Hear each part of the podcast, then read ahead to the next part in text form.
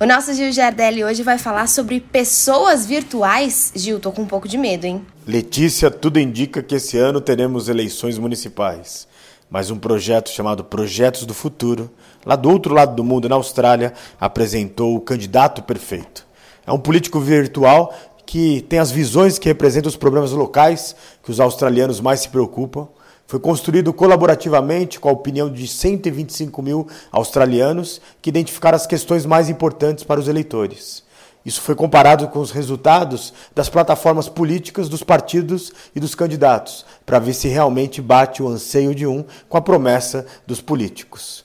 O projeto busca incentivar a transparência e aumentar o foco em soluções de longo prazo naquele país porque apenas 42% dos australianos confiam no governo e nos políticos, ou seja, ali também a democracia está em perigo. Aqui no Brasil nós tivemos algo similar, que foi o projeto, né, um avatar, o senhor congressista. Mas ainda nessa questão de avatares, nós temos uma marca de moda norte-americana gigantesca que entrou num processo de design digital para reduzir a produção de roupas porque eles têm os avatares virtuais para você experimentar tudo e depois tudo será produzido sobre demanda.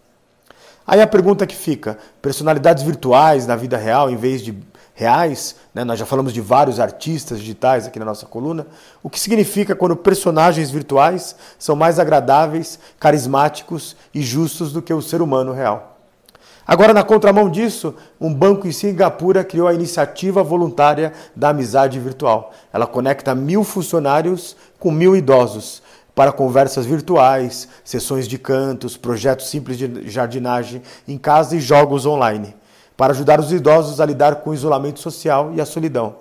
E ao mesmo tempo incentiva os idosos a adotar as tecnologias para permanecerem conectados e construir amizades. O projeto está crescendo e eles querem chegar a 20 mil voluntários. Quer saber mais? Entra no nosso site bandnewsfm.com.br e procura a coluna Revolução Band News.